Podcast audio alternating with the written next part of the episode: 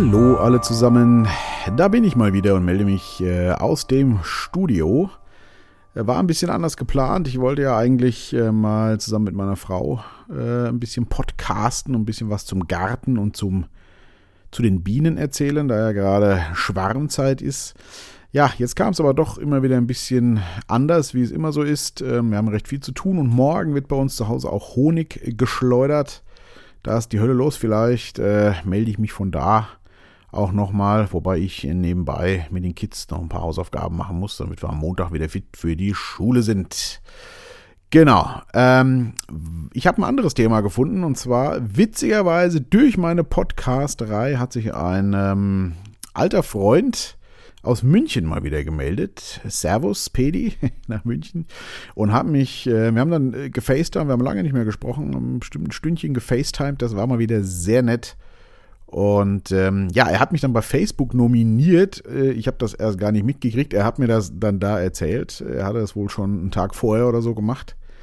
Und ähm, ja, ich bin bei Facebook, ich gucke da zwar ab und zu mal rein, aber so eine richtige Kenner bin ich da tatsächlich nicht, geschweige denn irgendein Facebook-Junkie. Aber da gibt es ja eine Aktion, die wahrscheinlich auch alle kennen oder sehr viele, die sich da bewegen. Und zwar poste so die ersten zehn Alben, die dich beeinflusst haben. Und ähm, das fand ich dann doch ganz witzig und dann habe ich gedacht, da mache ich auch direkt noch einen Podcast drüber, weil als ich so mir die Alben raussuchte, kamen doch viele Kindheitserinnerungen wieder und ja, äh, witzige Zeit. Ähm, genau, und ich dachte mir, ich präsentiere die auch mal im Podcast. Die äh, ersten zehn Alben, die mich maßgeblich äh, beeinflusst haben. Das ist ein ziemlich bunter Mix. Äh, was die Musikproduktion später angegangen ist, bin ich ja im Techno und im Eurodance zunächst dann gelandet bei der Produktion. Ich war aber eigentlich schon immer eher so der Pop-Hörer und hatte, bis ich äh, diverse Leute da kennengelernt habe, damit gar nicht so viel zu tun. Und ähm, genau, also als kleines Kind äh, habe ich tatsächlich den Babysitter Boogie von Ralf Bendix äh, wohl rauf und runter gehört, aber das zähle ich mal nicht als Album, was mich beeinflusst hat oder als, als das war ja nur ein Titel. Äh, da war ich noch ein bisschen klein. So, das erste Album, was mir in den Sinn kam, war tatsächlich, tatsächlich das Album ähm, Sheer Heart Attack äh, von Queen. Äh, wie ich genau auf die gekommen bin, weiß ich gar nicht mehr. Ich weiß nur, dass wir damals, da war ich so 9, 10 rum, also das müsste so 1979, 80 gewesen sein, war ich im Urlaub mit meiner Mutter damals zusammen und ähm, da haben wir einen Engländer kennengelernt, der hieß Barry, das weiß ich tatsächlich auch noch und das ähm, war ein Urlaub, ich glaube in Kroatien, bin ich mir aber nicht mehr ganz sicher. Ich meine, ja, auf jeden Fall äh, hat der mir dann äh, später unerwartet eigentlich per Post ähm, ein Queen-Album geschickt. Und das war eben dieses Sheer Heart Attack, weil ich im Urlaub meinte, dass ich Queen äh, ganz gut fand. Aber ich weiß, wie gesagt, nicht mehr, wie ich auf die aufmerksam geworden bin. Und das lief dann bei mir im, äh, ja, nennen wir es noch Kinderzimmer, auf jeden Fall rauf und runter. Das fand ich wirklich ganz groß. Ähm, genau, und ich habe mir auch überlegt, man kann ja immer mal einen Titel äh, davon anspielen. Also äh, einer der bekannteren Titel und Titel, die mich auch von dem Album wirklich geflasht hatten, war ähm, Killer Queen. Ich mache das jetzt einfach mal an und äh, lasse das mal ein paar Takte laufen. Der ein oder andere aus meinem Jahrgang wird sich noch dran erinnern, denke ich mal. She keeps a Moet Chandon in a pretty cabinet. Anthony cake, she says, just like Marie Antoinette. Building a remedy for Khrushchev and Kennedy. At any time, an invitation you can't decline. Caviar and cigarettes, well versed in etiquette, extraordinarily nice. She's a killer queen, gunpowder gelatine. Ja, das, äh, genau, das ist Killer Queen, das äh, kennen ja wahrscheinlich doch einige. Wurde ja auch durch den Film, der vor ein paar Jahren kam, über Queen auch nochmal ähm, deutlich gehypt. Von daher, genau, das war das erste Album, was ich wirklich rauf und runter gehört habe. Ähm, und äh, ja, irgendwo habe ich das auch noch. Ich habe ja noch jede Menge Vinyl hier auch rumstehen. Genau, dann ging es bei mir eigentlich äh, weiter, ein äh, bisschen später auch mit einem Album, ähm, was 1978, äh, wenn ich das richtig rausgesucht habe, entstanden ist. Ich habe das aber auch erst so, ja, 82 vielleicht, dann so wirklich wahrgenommen, 81, 82, ähm, da kam ja die Elektronik auf und ich war ein Computerfreak der, erste, der ersten Stunde. Ähm, auch wieder Leute aus meinem Jahrgang kennen das ja noch. Das fing an bei mir, das war sie noch mit einem Sinclair ZX81. Das Ding hatte, glaube ich, 1,5 Kilobyte RAM, sensationell. Äh, aber es war halt einfach zum Programmieren. Damals lief da so eine Art Basic drauf ganz groß und da wurden ja äh, die ganze Generation mit Computern angefixt. Äh, das ging dann weiter mit dem VC20 und dem C64, äh, wer es noch kennt, von Commodore nah und ging dann immer so weiter. Auf jeden Fall kam ja da, und das war für mich auch das Spannende, Musik und ähm, Elektronik zusammen. Das war ja wirklich was Neues. Äh, und ein Album, was mich da auch maßgeblich natürlich beeinflusst hat, wie wahrscheinlich Millionen anderer Leute auch, ist äh, Kraftwerk. Und zwar das erste Album, was ich von denen für mich wahrgenommen habe, war Die Mensch Maschine. Das kam, wenn ich das richtig rausgesucht habe, 78 raus, aber ich habe das, glaube ich, erst so 80, 81 bewusst wahrgenommen. Und ähm, ja, da spiele ich jetzt auch mal einen sensationeller Track äh, an Die Menschmaschine. Tatsächlich mega Ding.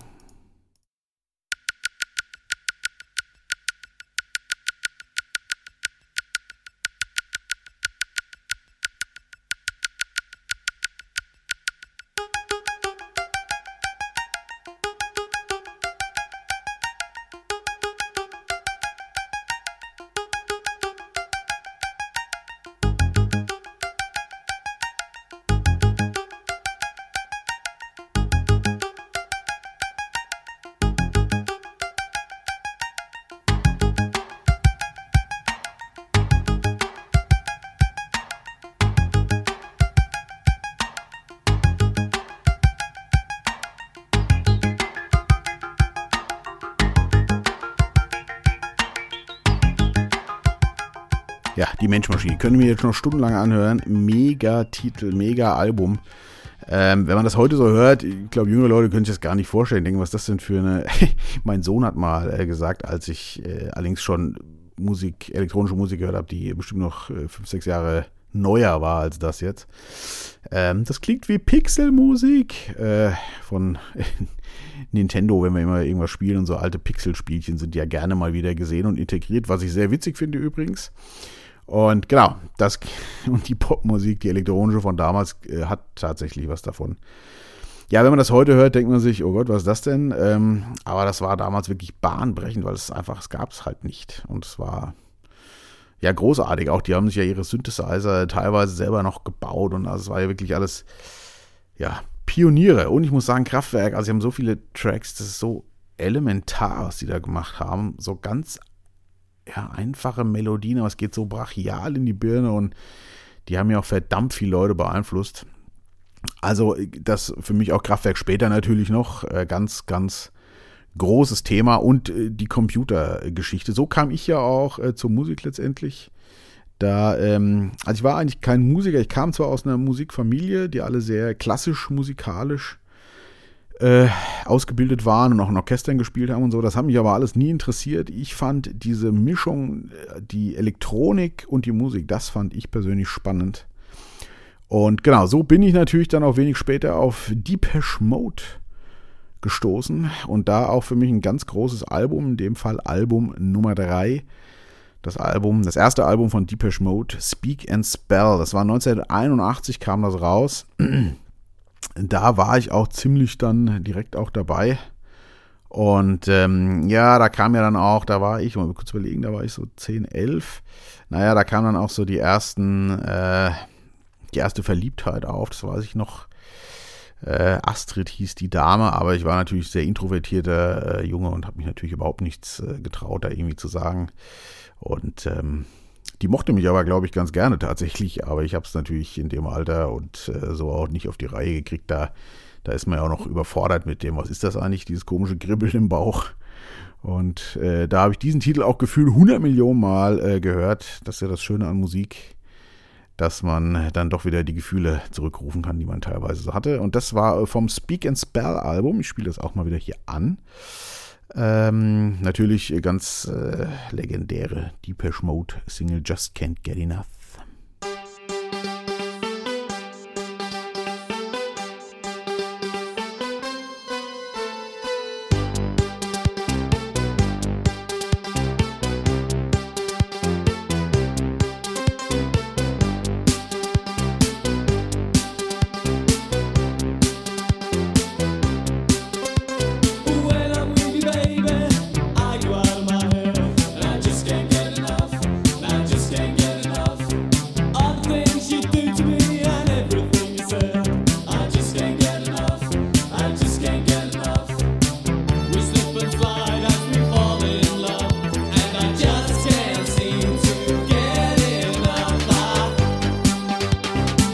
Deepesh Mode, äh, Just Can't Get Enough, für mich ein absoluter Klassiker. Und äh, ja, ich kann mich noch gut daran erinnern an äh, ja, so die ersten Verliebtheitsgefühle, die da aufgaben, die Schmetterlinge im Bauch. Man wusste nicht, was fange ich damit jetzt an.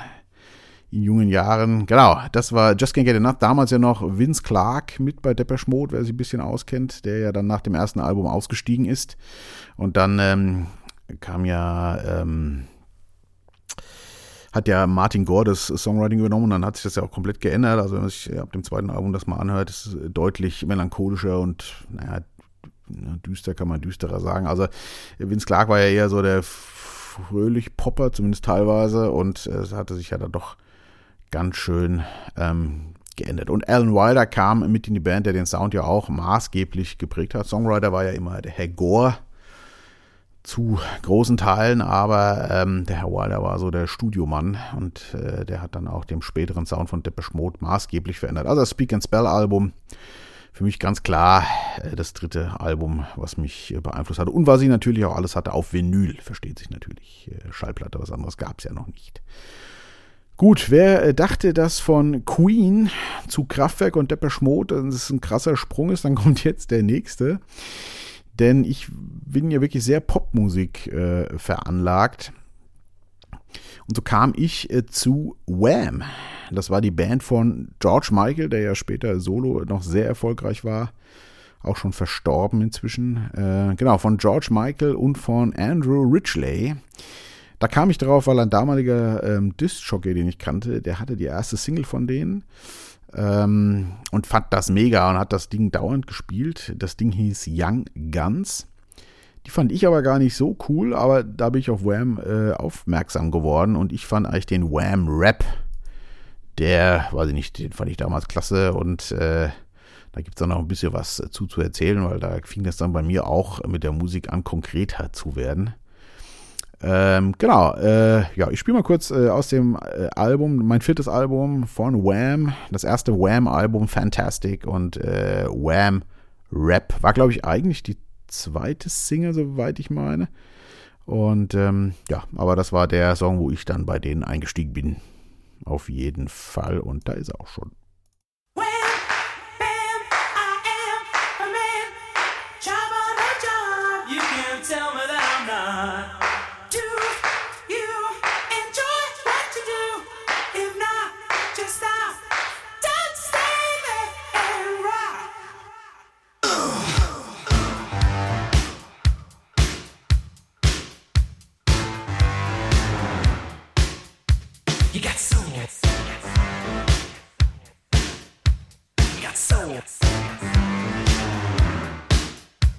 Said, get, get, get on down. Said, get, get, get on down. Hey, everybody, take a look at me. I've got street credibility. I may not have a job, but I have a good time with the boys that I meet down on the line. Said, I don't need you, so you don't approve, but who asked you to? Hey! Ja, das, äh, der Wham-Rap, der dauert äh, zig Minuten und es gab auch eine andere Single-Version davon, die habe ich jetzt auf die Schnelle nicht gefunden.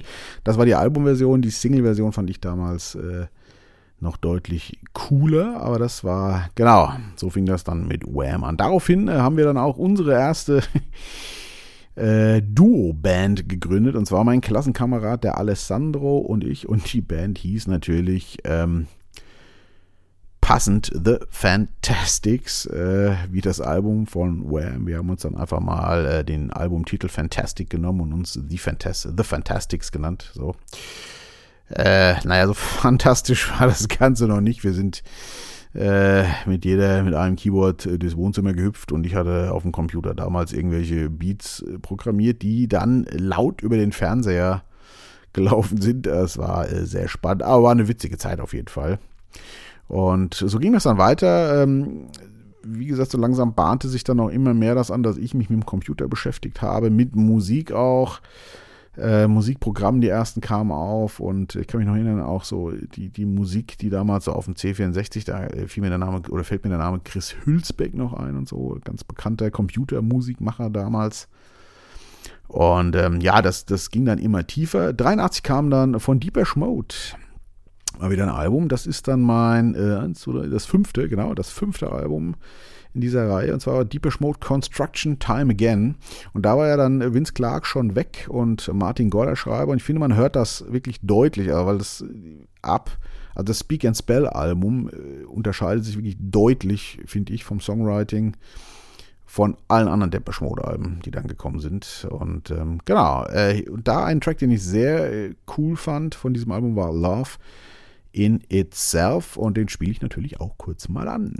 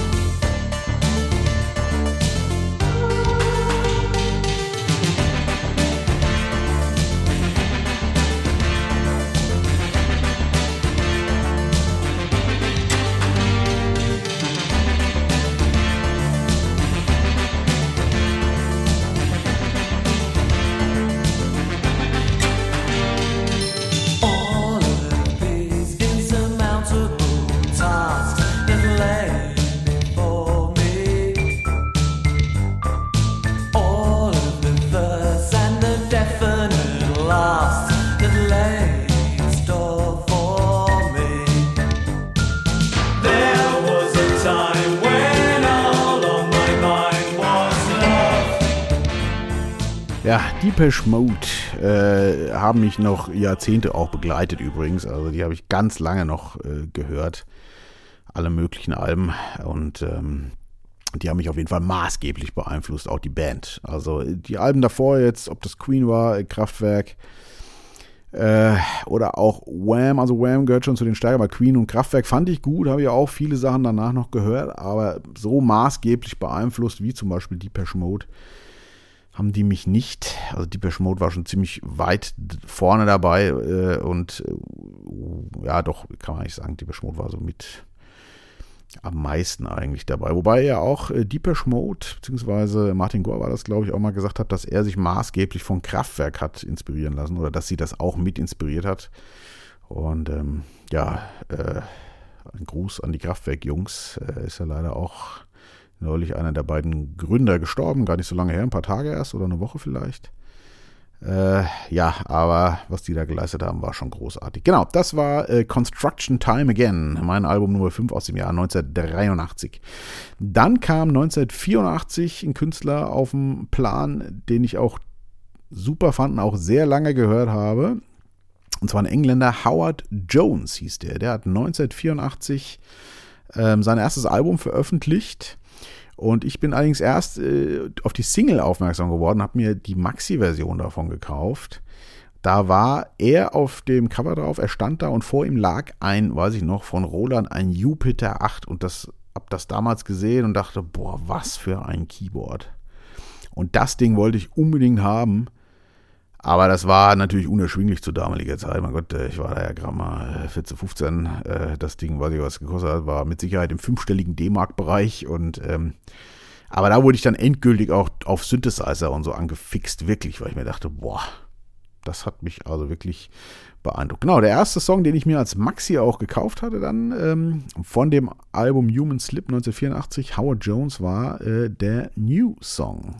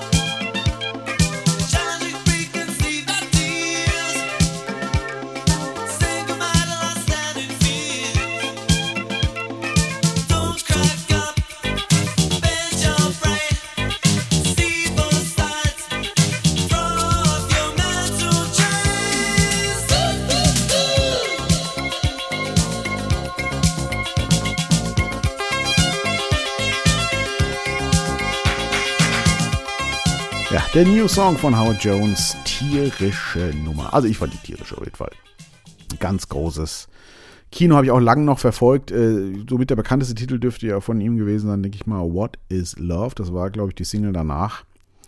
Aber er hatte noch viele große Hits und ich höre den immer noch sehr gerne. Und er hat tatsächlich letztes Jahr ein neues Album gemacht.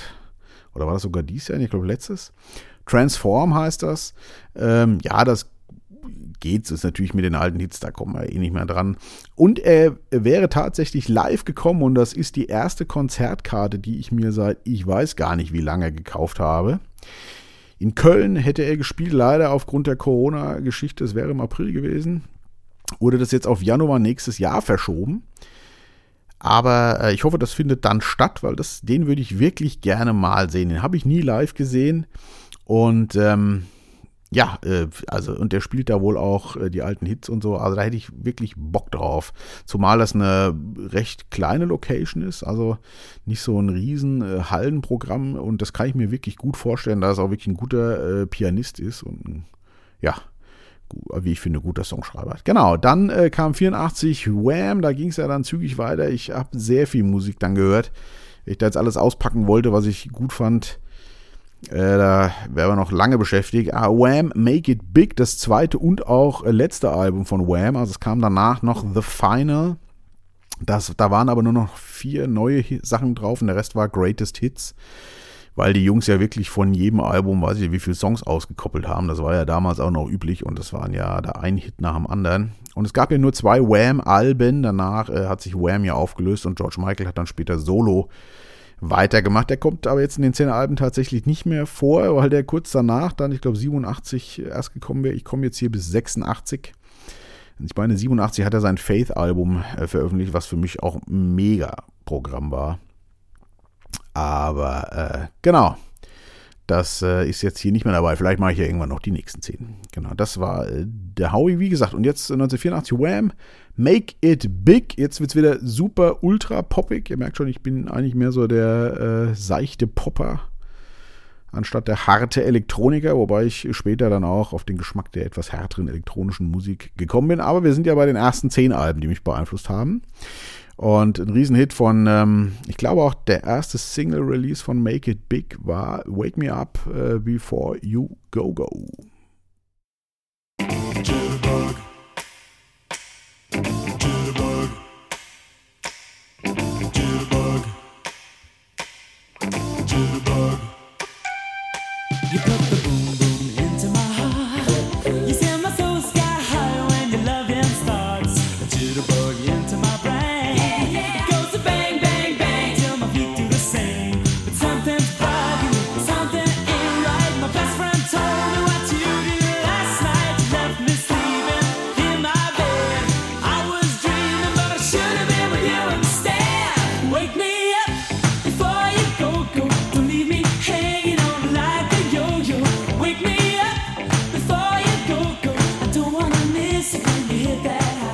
Wake Me Up Before You Go Go und noch tausend andere Hits äh, von dem Album.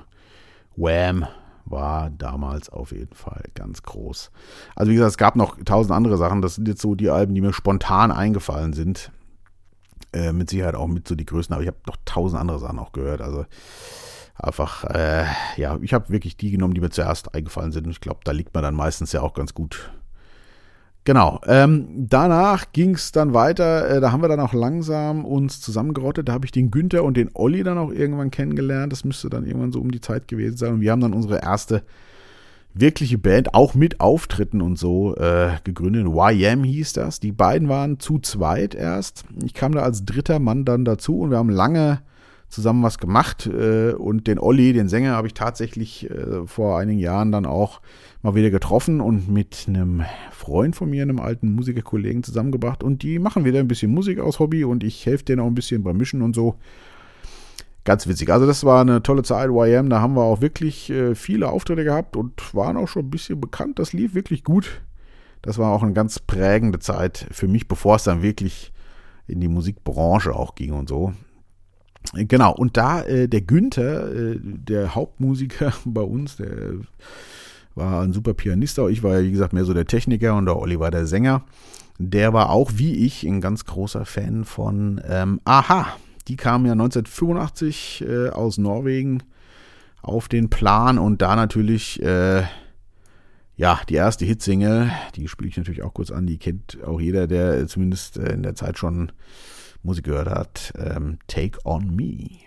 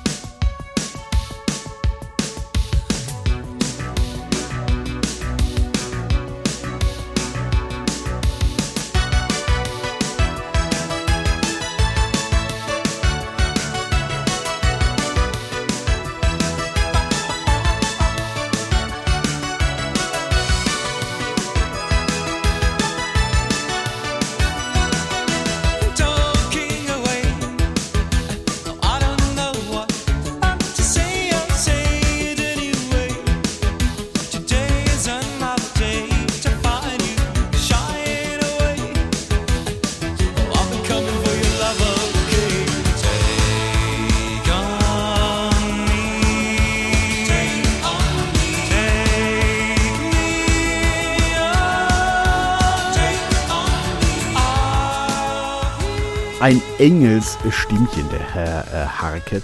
Die habe ich auch live gesehen. Das war übrigens das erste, fällt mir gerade ein, das erste Live-Konzert, was ich tatsächlich gesehen habe. Da äh, bin ich ja noch mit einem Bekannten hin, ich war ja noch nicht volljährig. Das war in der Festhalle Frankfurt. Wann das genau war, weiß ich nicht mehr. Ähm, und ich muss sagen, es war das erste Konzert für mich überhaupt. Natürlich riesenvolle Festhalle. Aber das Konzert, muss ich sagen, hat mich doch ein bisschen enttäuscht, weil ähm, ja, äh, es war noch so, ich kann mich noch erinnern, dass der Manager kurz vor Start äh, des Konzertes auf die Bühne kam und sagte, dass der Morten Harkett, also der Sänger, äh, sich irgendwie einen Nerv gezerrt hat oder sowas und sich deswegen schonen muss und sich da nicht bewegen kann und wie. Das war schon irgendwie ein bisschen komisch und dann kam er auf die Bühne, also es war okay, aber es also hatte, ich war ein bisschen enttäuscht. Das äh, kann einem ja auch äh, leicht passieren, wenn man irgendwelche Musik ganz toll findet und auch die Leute dahinter und lernt die dann vielleicht mal wirklich kennen äh, und merkt dann auf einmal, oh, das zerstört das schöne Bild, was ich hatte. das ist mir auch eins oder zweimal passiert. Jetzt da nicht, den kenne ich, die kenne ich ja persönlich nicht, aber ich weiß nur, dass das das erste Konzert war, wo ich war und war tatsächlich ein bisschen enttäuscht davon. Aber ja, das war Aha, Hunting High and Low. Dann natürlich auch danach noch, also auf dem Album auch jede Menge Hits. The Sun Always Shines on TV und Hunting High and Low und, ach, und dann das, die Alben danach, also die haben ja auch Hits ohne Ende. Die, hab ich auch, die haben mich auch sehr lange begleitet. Also die gehören äh, auch mit äh, Deepish Mode, Howard Jones. Aha, da habe ich auch viel gehört, wirklich viel. Ne? Also es gab viele Bands, wo ich so ein, zwei Singles ganz gut fand. Aber das waren wirklich, da habe ich viele Alben auch gehört und von denen finde ich auch sehr viele Tracks äh, wirklich gut. Genau.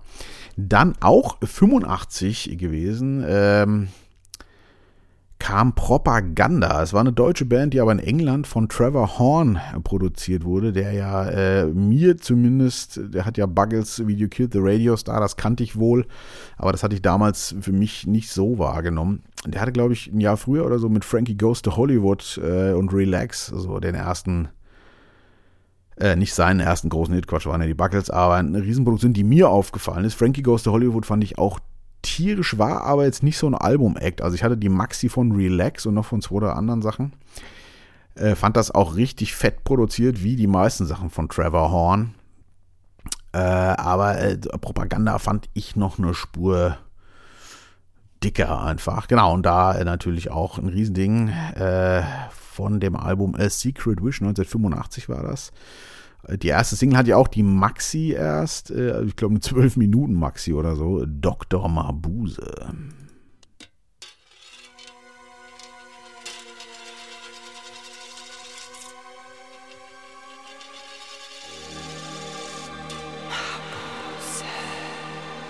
Why does it hurt when my heart misses the beat?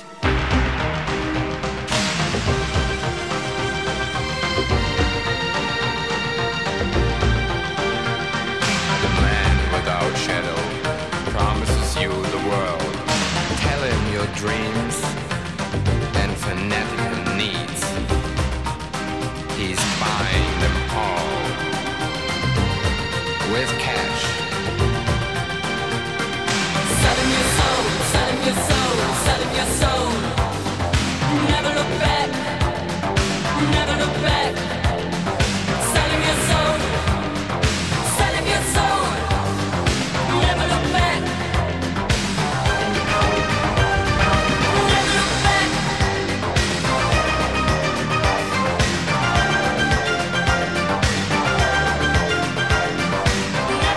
Propaganda. Äh, Dr. Mabuse. Von äh, meinem neunten Album, von den ersten zehn, die mich maßgeblich beeinflusst hat. Das neunte Album von Propaganda, beziehungsweise das erste Album von Propaganda. Aber mein neuntes auf der Liste. A Secret Wish von Trevor Horn. Produziert, der ja auch mega Produktionen gemacht hat. Und ich war sogar mal bei ihm in seinem Studio tatsächlich. Ähm, eigentlich erst viele Jahre später. Leider inzwischen ja auch geschlossen wie die meisten großen Tonstudios, da das ja heute so leider kaum noch einer braucht. Äh, in den Sam West Studios in London in, äh, war ich. In Notting Hill war das, glaube ich. Und das war wirklich auch sehr beeindruckend. Das hat mich äh, nochmal richtig geflasht, in dieser Stätte zu stehen, wo ganz viele dieser Mega-Hits produziert wurden, die mich auch maßgeblich beeinflusst hatten, genau. Das war äh, in London, ich weiß nicht, was das war, 2000, ach genau, 2009 müsste das gewesen sein, da war ich bei ihm im Studio. Da hat nämlich mein bester Freund Helge, der zu der Zeit in England, in London gearbeitet und gelebt hatte und da seine heutige Frau auch kennengelernt hat. Der hat nämlich geheiratet in England. Und dann waren wir dort und äh, dann kam mir die Idee mit Trevor Horn, weil der für mich schon immer, der hat ja danach ganz viele tolle Sachen auch noch gemacht. Und ähm, ich rief dann einfach blind im Studio an und wir konnten tatsächlich äh, dahin und ich und meine Frau waren dann dort. Für mich war das, ja, das war schon ein Stück Geschichte für mich, in diesen heiligen Hallen sein zu dürfen. War großartig auf jeden Fall. Ja, war eine tolle Musikzeit damals. Ähm, kommen wir zum letzten, also zum zehnten Album für diese Folge. Ähm, auch ganz große Jungs und zwar die Pet Shop Boys sind dann für mich auf den Plan getreten. Und ich hatte auch erst die Maxi, und zwar die Maxi von West End Girls, eine Mördernummer, wie ich finde, nach wie vor, ich heute noch gerne. Und das Album hieß Please. Es kam 1986 raus und äh, West End Girls spiele ich natürlich auch kurz an.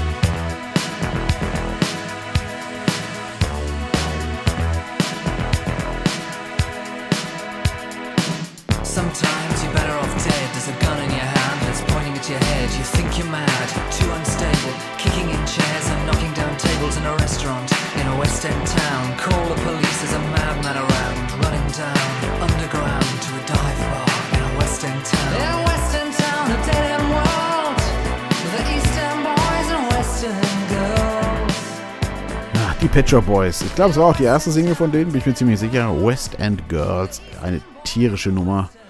Und auch das Album, da waren so viele Hits drauf, auf diesem Please-Album auch, was die als Single noch ausgekoppelt haben, Wahnsinn. Und Pet Shop Boys ja äh, legendär. Die habe ich übrigens auch einmal live gesehen, tatsächlich. Äh, mit dem Matthias Vogt, Kollege, mit dem ich auch Musik gemacht habe. Ähm, waren wir da auch in der Frankfurter Festhalle. Das Konzert fand ich übrigens äh, ziemlich gut. Und ähm, ja, das soll es gewesen sein. Das waren die ersten zehn Alben. Großartig. Ich werde jetzt, glaube ich, tatsächlich die nächsten Tage ein bisschen in alter Musik auch schwelgen und in alten Erinnerungen. Danke, Pedi, für die Nominierung. Die Cover werde ich natürlich auch noch äh, jeden Tag eins posten auf ähm, Facebook. Genau. Und ja, mal sehen, vielleicht kommt ja noch äh, bald mal der zweite Teil mit den nächsten zehn Alben. Und ähm, vielleicht auch, wie gesagt, mal was zu der Imkerei und so. Wir gucken mal. Morgen wird bei uns Honig geschleudert. Und ähm, ja, ich wünsche euch noch ein schönes Wochenende. Und lasst jetzt einfach hier die Pet Shop Boys noch auslaufen zum Ende des Podcasts. Mal wieder mit etwas Musik. West End Girls von den Pet Shop Boys 1986 war das. Ähm, ich wünsche euch alles Gute. Bleibt gesund und wach. Bis dann.